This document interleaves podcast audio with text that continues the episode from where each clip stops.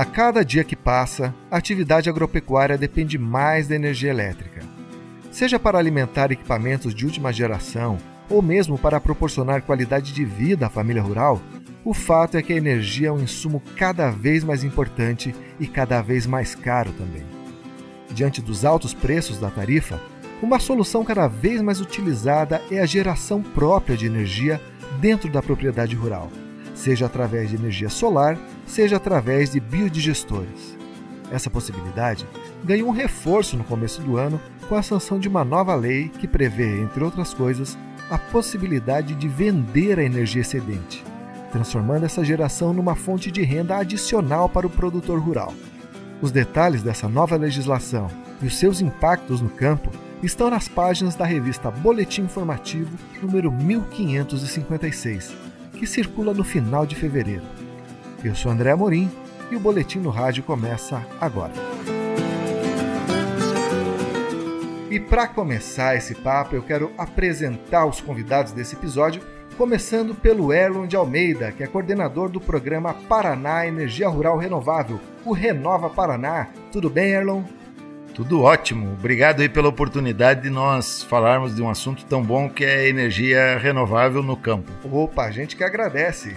E o Luiz Eliezer, aqui do nosso departamento técnico econômico. Como é que vai, Luiz? Tudo jóia, André. Um prazer estar aqui mais uma vez conversando com vocês e com o amigo ouvinte.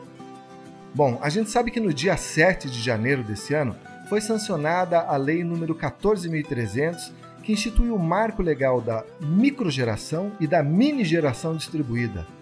Eu queria perguntar para o Erlon, Erlon, do que, que, se trata essa legislação e por que, que ela é importante para o produtor rural paranaense que gera sua própria energia?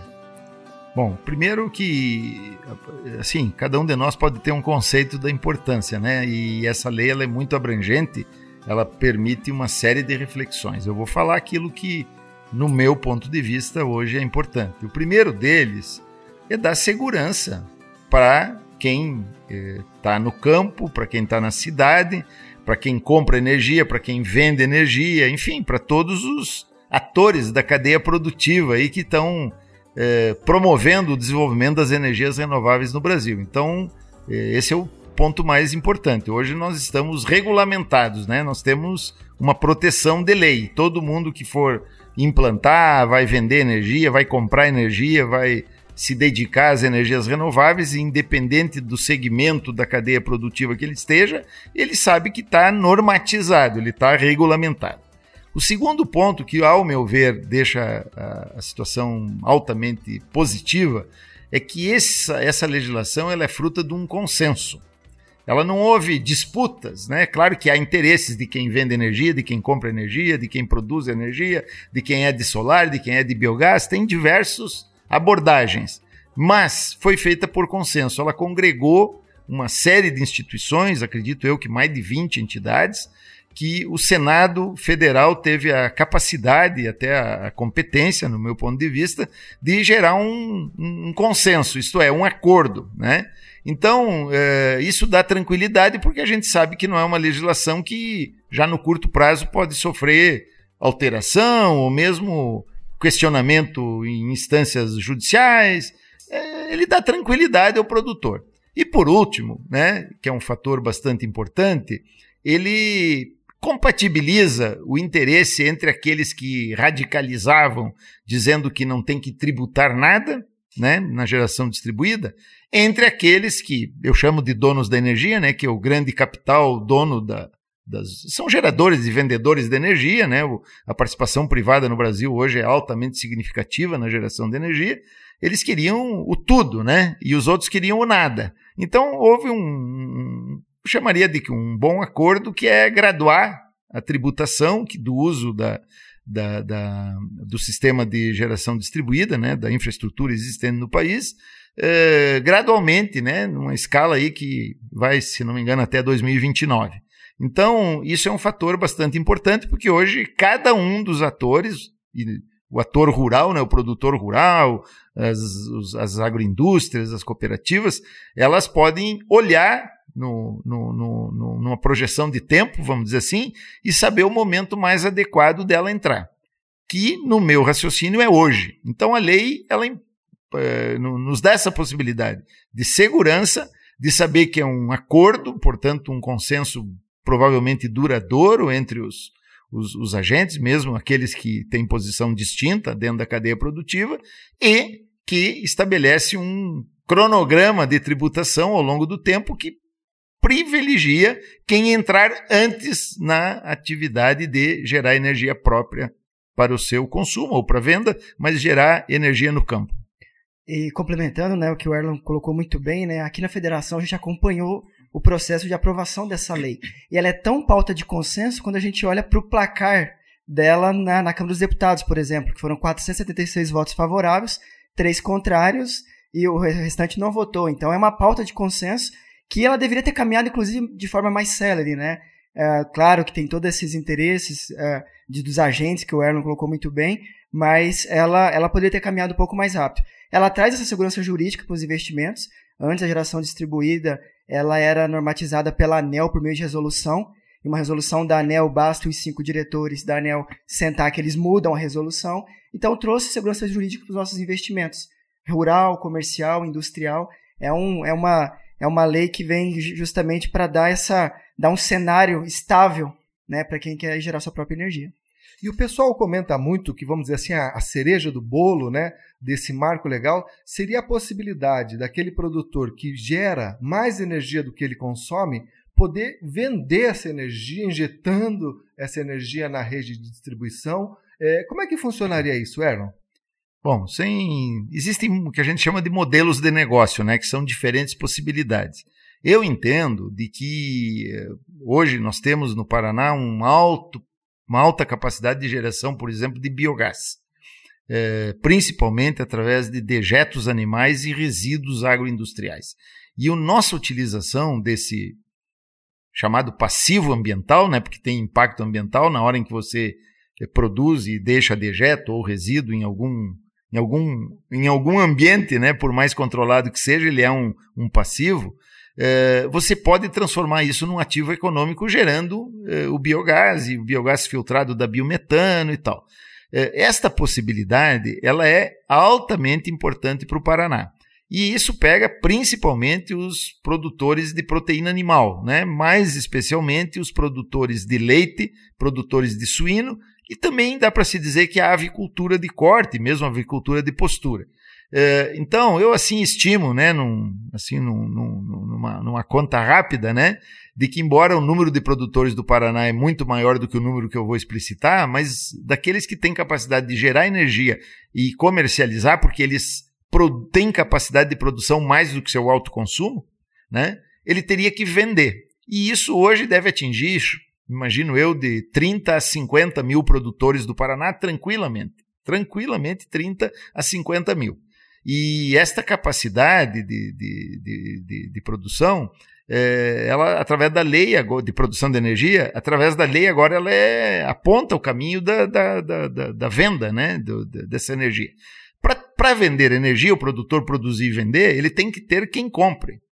E, obviamente, que a, é, a, energia não é um produto que você começa a produzir e depois vai ver para quem vender. Ao contrário, todo histórico no Brasil, mesmo a partir dos leilões, chamadas públicas e tal, ela se dá de que todo mundo, quando constrói ou implanta um sistema de geração, você já está vendido, isto é, já tem quem compre. Né? Então, os contratos eles sustentam, inclusive, operações de financiamento, porque é um contrato de garantia de compra de energia. Os bancos, inclusive, aceitam isso como, como garantia de um, de um financiamento. Né?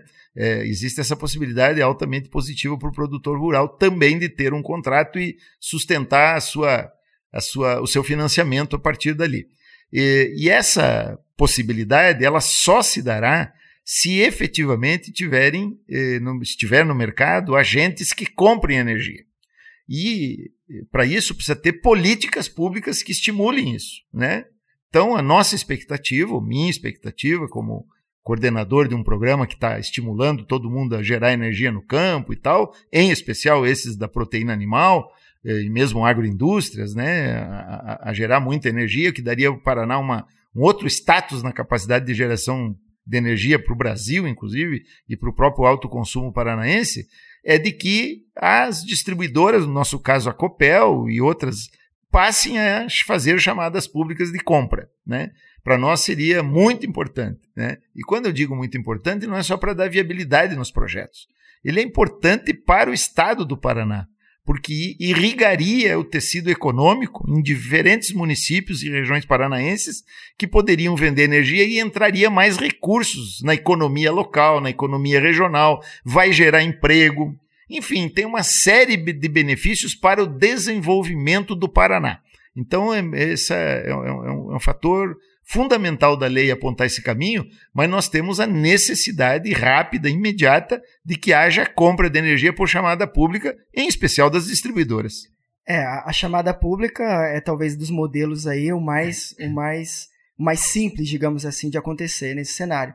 E tem também, né, o contexto que a gente está vivendo, né? A gente tem esse contexto de fim de subsídios tarifários, aumento da, da tarifa de energia por conta da escassez hídrica, Lembrando que o megawatt de Itaipu é em torno de 200 a 300 reais, enquanto as usinas térmicas que estão ligadas aí, movidas a, a diesel, passa dos mil reais o megawatt. Então, quando a gente tem a possibilidade do produtor rural é, comercializar o excedente da sua energia num custo muito menor do que esses mil reais de megawatt, sem dúvida a gente tem uh, um custo da indústria, um custo de produção, várias atividades agropecuárias, inclusive, são intensivas o Erlon gosta de usar esse termo, eletrointensivas em energia, então reduz até custo de produção. Então todos ganham, né? É um, é um cenário bastante positivo, que essa, essa lei veio num contexto bastante importante para nós. Luiz Eliezer, viu? deixa eu só adicionar ainda o seguinte: nessa modelagem né, que você pode fazer venda de energia por chamada pública, existe uma outra modelagem que é a constituição de cooperativas entre geradores e consumidores. O Paraná já tem hoje quatro cooperativas operando, né? É, algumas delas com maior expressão, assim, mais focadas no mercado e tal. E me dizia o presidente de uma dessas cooperativas, agora semana passada que eu conversei com ele, de que ele tem uma demanda hoje para 15 megas. Isto é, ele tem consumidores querendo comprar energia e ele precisa de produtores de energia numa quantidade de 15 megas. E o rural seria um filé mignon ele poder entrar. Então, o que, que é isso que eu estou falando? É o produtor ou um conjunto de produtores passarem a produzir energia e a sua energia ele entrega, vamos chamar assim, para uma cooperativa que vai comercializar. E essa comercialização ela se dá entre os próprios sócios, isto é, nós temos um sócio produtor de energia e um sócio consumidor de energia. Então há um acordo entre partes, uma contratação né, é feito um contrato, o produtor implanta e no primeiro dia de geração ele já começa a entregar essa energia. Na verdade, o produtor passa a ser, de fato, o cuidador né, do biodigestor ou até de um parque solar, mas falando assim do, do, do maior potencial do Paraná hoje para entrar nessa modelagem é a, a, a geração de biogás é, é movendo geradores aí com grande potencial de, de produção. Então, essa é uma modelagem que o Paraná tem uma expertise de cooperativismo e que pode e deve ser muito explorada nos próximos anos com alto retorno. A própria lei, né, ela incorporou esse arranjo aí, né, da, das pessoas poderem se associar não só em cooperativas, mas eles podem formar um condomínio, eles podem. Outros arranjos também serão permitidos. Uma sociedade, né? sociedade. né? Existem formas de você organizar, que, que eu chamo no genérico de modelos de negócio. Então, existem diversos modelos de negócio. Eu acho que o que tem mais a cara do Paraná são as cooperativas, né? porque isso aproximaria um conjunto de consumidores, eh, comerciantes, pessoal da área de serviços, indústria, como consumidores, e um conjunto de produtores aportando energia. Então, entre partes convenciona um preço eh, e etc., e tem um, um gestor deste processo na energia, deixando o produtor cuidar daquilo que ele sabe, que é gerar, é produzir e fazer o, biodigestor funcionar, vamos chamar assim, para gerar energia. E de que grandeza que a gente está falando, quando a gente fala dessa energia né, produzida dentro da propriedade e que pode ser comercializada, né? Qual que é a quantidade eh, energética aí que esses pequenos produtores poderiam injetar na rede? Bom, eh, eu diria assim, não, é, não são só os pequenos produtores, né? O inventário que o Paraná fez através do Centro Internacional de Energias Renováveis com ênfase em biogás, que é o CIBiogás, instalado em Foz do Iguaçu, dentro do ambiente da, do, do Parque Tecnológico Itaipu, é, eles fizeram esse estudo e vem fazendo atualizações periódicas sobre isso. Eles apontam que o Paraná tem a capacidade de gerar por toda a biomassa, dejetos e resíduos, né, é, com uma participação altamente significativa do setor sucro-alcooleiro, né? Mas depois entra suinocultura, bovino de leite, resíduos agroindustriais e tudo mais. É, mais ou menos um, algo em torno de responder por 47% da população do Paraná consumindo energia, né? Como se fosse uma cidade de 4 milhões e 700 mil habitantes, né? Então, esse é nosso potencial. Claro que eh, para você sair de onde estamos e chegar nesse ponto, serão anos, né? Não se constrói isso em um, dois, cinco e talvez nem dez anos, né? É um, é um longo período que o Paraná terá que percorrer para chegar no uso de todo esse potencial. Mas esse é o potencial do Paraná. E como se pode chegar lá? Com política pública, isto é, crédito, projetos, mercado, né? É, modelagens de negócios locais, regionais, eh, nacionais, aí tem diferentes modelagens que podem inserir o produtor.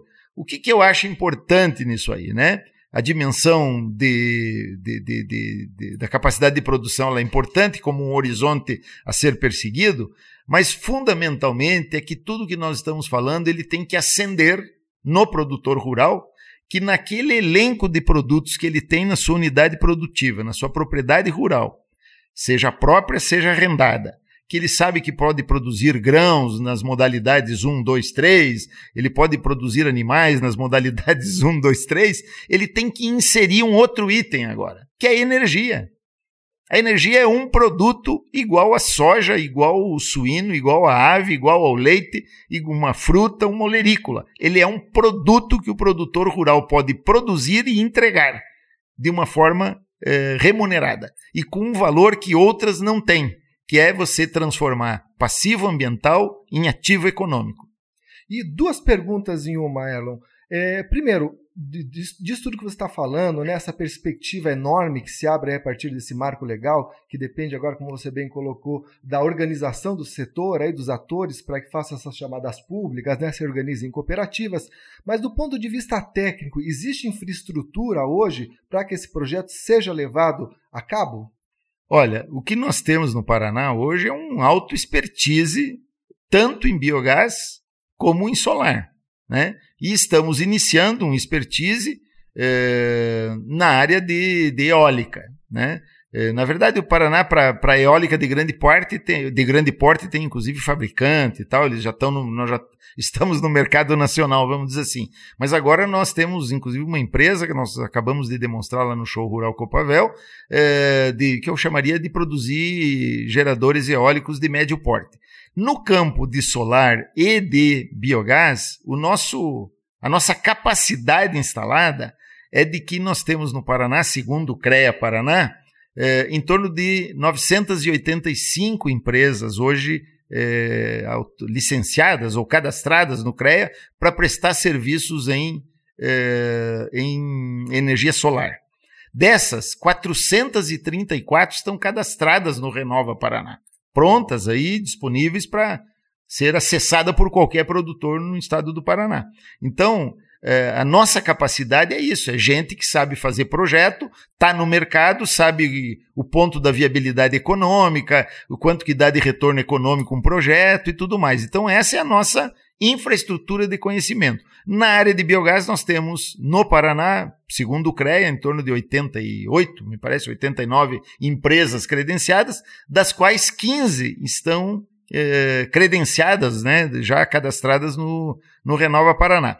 Então, a minha resposta para a tua pergunta é: nós temos capacidade e conhecimento para fazer essa máquina andar, entendeu?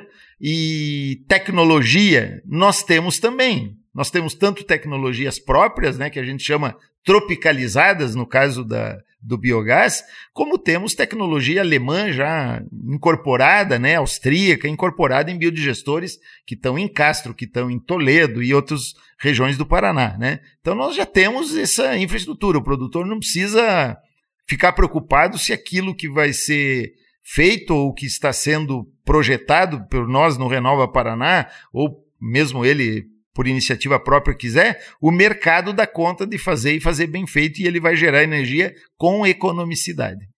Perfeito. E esse projeto, né, o que vem aí com a Lei 14.300, ele é uma medida voltada para aqueles produtores que já usam, já têm a energia renovável ali na sua propriedade, ou é para estimular aqueles que ainda não aderiram a ela? Eu diria que é para os dois, mas fundamentalmente para quem ainda não gera. Porque o que gera energia, ele já tem os, essa, vamos dizer assim, esse produto no seu portfólio, né? Então ele já está convencido que isso é um bom negócio e tá, já está no mercado. Então, mas ele, obviamente, se ele quiser expandir o negócio, ele procura o Renova Paraná, os escritórios do IDE, e ele pode financiar uma outra etapa do crescimento dele. Isso não é problema. Mas, fundamentalmente, é para que a gente incentive aqueles que não têm energia é, passar a produzir energia. E que ele de uma vez por todas, ele, produtor, cooperativas, agroindústrias, tenha presente aquilo que eu já falei. A energia é mais um produto que ele pode produzir e ganhar dinheiro com isso. Né? É, eu queria só adicionar o que eu estou falando, porque eu estou falando em ganhar dinheiro, o pessoal fica. Como ganhar dinheiro, né? Então, além de vender, mesmo os, os, os projetos que são para autoconsumo, eu tenho acompanhado, né? Nós já temos aí 1.708 projetos que entraram no IDR, dos quais quase 900 projetos já dentro dos bancos e tal. É, a média desses projetos na área de solar, nós temos mais ou menos 42 meses de payback. Payback é o quanto que retorna, em quanto tempo retorna o capital investido. Então, vocês que estão aqui comigo e os produtores que estão ouvindo, faça o seguinte raciocínio. Você financia o teu investimento num projeto bem feito eh, independente do valor, em 100%. Tem o financiamento de 100% do investimento. Então você não faz desembolso. Você pega o dinheiro no mercado. As linhas de crédito que suportam isso vão de 60 a 120 meses. Predominam as de 60, 72 meses. Tá? Vamos tentar falar assim. Eh, e você chega no mês 42, e casos que eu analisei e recebi 38 meses, 40 meses, 48 meses que sejam, que é muito antes de vencer o prazo de pagamento, você já recuperou o investimento. Então, eh, eu diria assim, hoje com certeza não tem no Brasil um negócio tão bom quanto gerar sua própria energia. E para finalizar o informe, já que eu me alonguei um pouco aqui, é, a Folha de São Paulo, de acho que 29 de janeiro, trouxe um artigo de um gestor de fundo de investimento em São Paulo. E ele relatou o caso dele, que ele implantou energia em dois imóveis dele, né, urbanos, mais um apartamento e, um, e uma casa que ele tem na cidade de São Paulo, e ele passou a gerar a própria energia do tamanho da, do consumo dele. E ele projetou isso numa planilha financeira para entender aonde que se categoriza a geração de energia no Brasil hoje. E o, a conta que ele faz, que ele mesmo brinca que é uma conta de padeiro, porque ele não foi muito rigoroso, mas é assim, ó. Diz ele assim, ó, no mínimo, gerar energia própria te dá uma remuneração anual de IPCA, que é o índice eh, de, de preços ao, ao consumidor é, ampliado, de é, 15%, IPCA mais 15%. Nenhuma aplicação no mercado brasileiro dá esse retorno. Então, os produtores podem ter segurança de que o que eu estou falando é um alto negócio, não pode ter dúvida sobre isso. É, e a própria lei, né, ela dá, segurança para quem se perguntou, né, André, quem já tem, quem já tem tem garantidos, né, os descontos nos componentes da tarifa até 2045. Aí ele tem um período de transição, né, quem protocolar até um ano da aprovação da lei também garante esse cenário. Por isso a gente está observando uma corrida agora por busca de crédito, busca de financiamento, busca dos painéis solares, principalmente. E depois tem uma, trans, uma transição que, é, mesmo com a transição, o payback continua favorável, o retorno do investimento continua rápido. Então, é, foi desenhada uma lei para manter ali, pros, não só para os produtores, mas quem desejar sua, sua própria energia, condições bastante fiéis, bastante uh, dignas, digamos assim. E quem deixar para decidir depois perde algum benefício no que se refere à taxação gradativa? Não, ele não vai perder benefícios, né? É, ele vai ter um custo. É, é, ele, o que pode acontecer é aumentar o tempo do payback. Só que a gente tem também o contexto que eu falei anteriormente de aumento da tarifa de energia, uh, crise hídrica, a crise hídrica, embora a gente tenha, né, nós estamos vendo muitas chuvas, as chuvas não estão muito bem distribuídas, então a gente tem regiões com hidrelétricas ainda bastante secas, uh, então uh, o que pode acontecer para esse pessoal do período de transição é aumentar um pouco o payback, mas a viabilidade econômica continua garantida. Eu posso fazer uma pergunta de leigo para vocês? A gente vê que esse payback aí ele é rápido, a gente vê que esse investimento ele é, ele é muito bom num cenário em que a energia está muito cara, né? Tarifa, uma tarifa que, é, que a gente nem tinha antes, que é essa tarifa escassez hídrica, né? Ou seja, a gente arrebentou ali o teto, a energia mais cara que a gente já viu aí nos últimos anos. Esse tipo de medida, esse tipo de investimento vai continuar tão interessante quando a energia é, voltar a patamares normais de preço? vai, vai voltar, vai, vai se manter atrativo. Mesmo com o fim da bandeira tarifária, que a priori ela deve se estender até abril, ninguém sabe se vai perdurar ainda para maio, junho e tal. Tomara que, que, que, que, que os, os, reservatórios né, eh, estejam cheios para que o governo federal autorize, vamos dizer assim, a ANEL eh, autorize a, a volta tarifa, ao tarifamento, ao tarifário normal, mas ainda assim a energia, a projeção da energia no Brasil, em especial a rural, é decrescimento de preço, aumento de preço, por conta de que está sendo retirado ao longo dos anos, até 2023, isto é, até o final do ano que vem, toda a subvenção que é a carga eh, de apoio e incentivo à energia barata rural possuía no passado. Então, só isso já recomenda. Mais do que isso, a energia, cada vez mais, ela vai se regular por preço de mercado. Porque o papel do Estado, que era regulador ao longo dos anos, uma presença muito forte das estatais, própria Eletrobras, né, dominava, vamos dizer, o mercado gerador de energia no país até uns poucos anos atrás, agora ele está indo para um, vamos dizer assim, um mercado privado. E quando o, o produto vai para o mercado privado, vai prevalecer preço de mercado. Portanto, vai ser um produto cada, mês, cada vez mais valorizado, né, de maior valor. Então, eu diria assim, não, não, precisa ter preocupação se isso é conjuntural ou se isso vai perdurar, né? E eu trabalho numa lógica para o agricultor, para as cooperativas, para as agroindústrias, que é a seguinte: nada melhor para quem produz ter segurança energética. Isto é, eu dependo de energia, o meu negócio, a minha atividade depende de energia, mas essa energia é minha e eu tenho capacidade de gerá-la. O excedente eu posso até comercializar, mas a minha eu dou conta. Então, isto não tem valor de mercado, porque isto dá aquilo que o produtor chama de autonomia. Né? Ele tem autonomia para produzir na madrugada, para produzir à noite, para produzir no fim de semana, para produzir às duas da tarde, às quatro da tarde, a hora que ele quiser, porque ele tem energia e ele dá conta daquela demanda que ele tem. Então, isso é um, é um alto valor num modelo de negócio, que é você ter é, domínio sobre o teu custo, que é um custo hoje alto, né, e com projeção de continuar alto nos, no, nos sistemas de produção, e ao mesmo tempo você ter a segurança de que você domina o momento em que você quer gerar energia para jogar eh, na tua demanda, vamos chamar, seja agroindustrial, seja de um, uma, uma, uma, um sistema de, de, aviário, seja num, num, sistema de ordenha mecânica ou do, do, do, do, resfriador do leite, o que for que você use energia. Mas ela é tua e você dá conta de produzir. É exatamente isso que o Arthur colocou. Ela não é conjuntural, ela é uma mudança estrutural mesmo de preço, né? A gente está perdendo os benefícios tarifários, tanto em nível federal quanto em nível estadual. A, tarifa da, da classe rural, que até então era 70% da tarifa da classe residencial, hoje ela está em 90, 93% da tarifa da classe residencial. Uh, os últimos aumentos, a gente tem observado nenhum aumento para a classe residencial e de 6% a 16% de aumento uh, na classe rural. Claro que a principal preocupação é o custo, mas tem também os aspectos ambientais, o que o Erlon estava falando né, de transformar um passivo ambiental num ativo econômico, né? É, é, esse, é esse o cenário, é essa perspectiva não só no Paraná, isso é no Brasil e no mundo. Né? A energia ela tá cara, não só no Brasil, né? E a energia renovável hoje, ela é a locomotiva do, do da, da, matriz energética do mundo, né? A, a, matriz energética brasileira, elétrica brasileira, já é bastante limpa, a maior parte é água.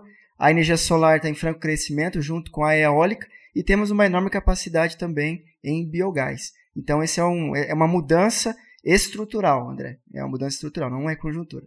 E nessa na carreira dessa mudança estrutural, vocês têm notado aí de que forma o mercado de painéis solares, de biodigestores, vem reagindo ao anúncio desse marco legal?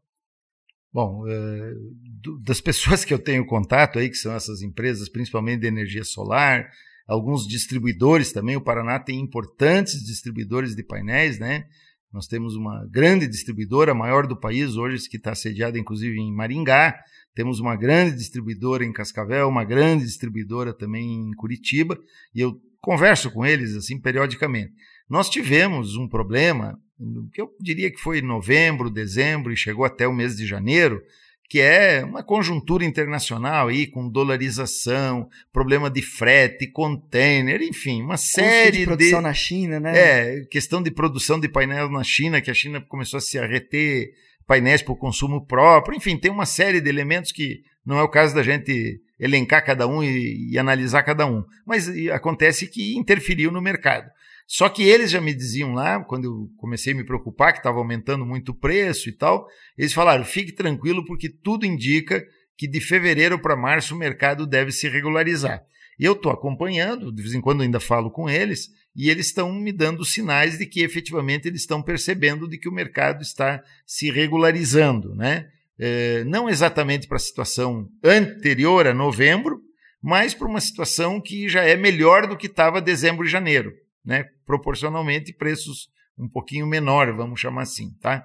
Mas assim, eu diria com toda tranquilidade, isso não impactou a viabilidade econômica. Claro que quando vai se construir, vai se fazer qualquer investimento, tu quer pagar o menor preço para qualquer item que você vai usar, do tijolo ao prego ao a madeira ao, ao cimento, tudo se quer pagar o menor preço. E mas um ou outro item aumentando não está comprometendo a viabilidade do negócio. Nós temos, aspas, gordura para queimar no custo, é, né, à medida de que o agro tem uma, um benefício que é crédito, é, que, vamos dizer assim, em 60 meses, 72 meses, coisa que o urbano não tem. Então nós temos que aproveitar esse momento né, e fugir das tributações que a lei, vão, que a lei vai nos impor a partir aí de 2023 até, até surgiu uma preocupação, né, quando dessa conjuntura uh, da, da, da, oferta de, de, de, células fotovoltaicas com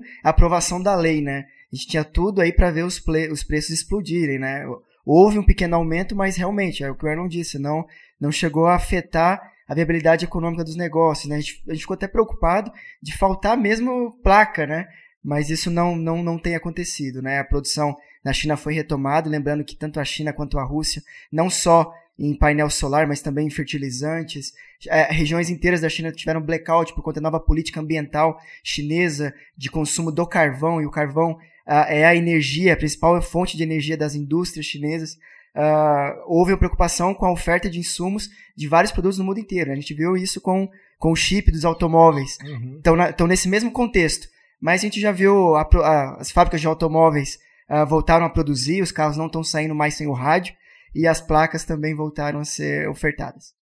Gente, e para o produtor que está em casa ouvindo esse podcast, ele tem ali como gerar o biogás ou tem interesse em gerar a própria energia, o que, que ele pode fazer para obter mais informação de como entrar aí nesse negócio da geração é, própria? Bom, informação é o que não falta, né? Uh, ele tem, na, na própria representação dele, a federação preparou uma cartilha, né? Temos também no governo do estado, né? Todo município tem o seu escritório do IDR. Também podem procurar o IDR. O IDR está preparado para orientar o produtor rural que quiser gerar sua própria energia, principalmente biogás e energia fotovoltaica. Uh, informação ele tem nos nossos boletins informativos, ele tem no, nos canais de comunicação. Não sei se de complementar. É, além desses canais, né, na internet, enfim, nos escritórios do IDR, eu acho que o melhor lugar para a pessoa colocar o termômetro e medir a temperatura é no vizinho que produz, na pessoa dentro do seu próprio município ou do município vizinho. Eu tenho certeza que qualquer produtor do Paraná sabe alguém que gera energia hoje, seja com biogás, seja com solar, né? Porque a, a, as coisas estão avançando no campo, né? Então procure esse pessoal e peça para eles mostrarem a fatura de energia de antes de quando eles geravam e agora quando ele já está gerando, né?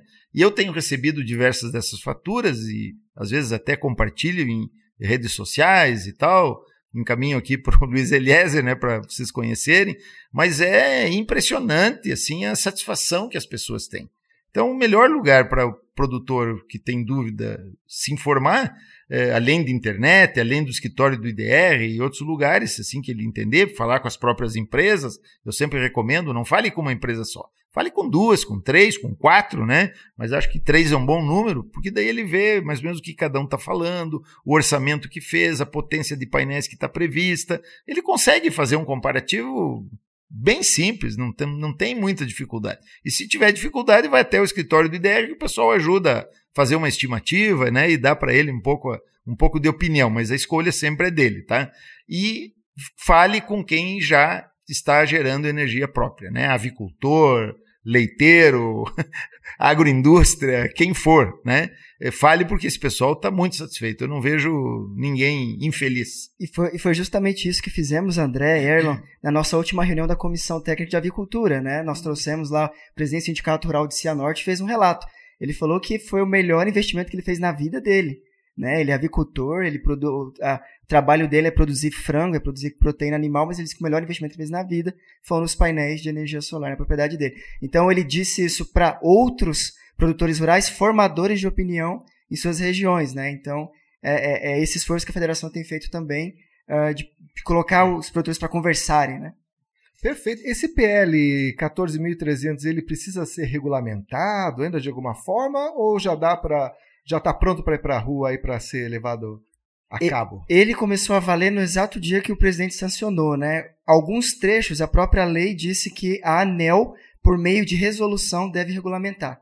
Aí ela colocou alguns prazos lá para a ANEL regulamentar alguns aspectos ainda, mas isso no horizonte uhum. de seis meses a um ano. A lei está funcionando, uh, todos os artigos estão valendo, é, é, é aquilo que está valendo já. Então, quando eu falei anteriormente de período de transição, os produtores têm um ano, ou qualquer pessoa que queira gerar sua própria energia, tem um ano para entrar nas regras atuais. Então, a orientação que a federação tem feito é procure o Renova Paraná, se for do interesse, procure o IDR, procure seu banco, é, faça, construa suas usinas, faça seus investimentos para aproveitar uh, esse, esse período de, de transição ainda da lei. É, me permite só fazer um, uma adição, né? Essa lei é, a gente chama de auto-aplicável. Ela foi aprovada, sancionada, ela está valendo no dia seguinte. É diferente de, às vezes, em algumas áreas que aprova a lei, mas tem que aguardar o decreto regulamentador, daí o decreto leva seis meses. Enfim, essa é auto-aplicável. Isto é, no dia seguinte já estava, o mercado estava funcionando, né? Tá certo? Feliz da vida e, e funcionando. Então, quanto a isso, não tem que ter preocupação. E uma mensagem ainda que eu queria deixar para os produtores é que no Paraná nós temos já de longos anos aí a chamada tarifa rural noturna. É um assunto que eu sei que muitas vezes aborrece as pessoas, que entendiam que isso tinha que perdurar e etc. Eu quero, assim, levar cada um, tome a sua decisão de produzir ou não energia, né? cada um é livre para fazer o que quiser. Mas eu gostaria de fazer um apelo que as pessoas, no mínimo, no mínimo, avaliassem o que a gente está falando e pensassem de que a melhor energia é a que você produz. Você é dono dela. Você não vai depender de terceiros. Você não vai depender se no próximo governo isso, no próximo governo aquilo. Você é dono da tua energia e é um investimento com alta atratividade financeira. Isto é, vale a pena fazer como nós já falamos. Então não tem muito o que discutir. Mas aqueles que têm o direito à dúvida, porque todos têm o direito à dúvida, tire suas dúvidas, né? Me liga, liga para o Luiz Eliezer é, aqui na federação, ligam, é, procura os escritórios do IDR, se ainda não for suficiente, procure empresas, procura vizinho que está fazendo, é um direito de cada um. Agora, saibam de que hoje nós estamos vivendo um momento de transição. Daqui 5, 10 anos, pensar se deveria ou não gerar energia vai ser uma piada. Eles vão contar essa piada em festa de produtor, na festa da igreja, na festa da comunidade, eles vão lembrar um olhando para o outro e dizer assim: e eu tinha dúvida se valia a pena. Né? Vai ser uma piada ter dúvida se vale a pena fazer energia própria. E complemento mais ainda, né? Tem uma frase aqui do nosso presidente, né? Não estou puxando o saco, não, hein?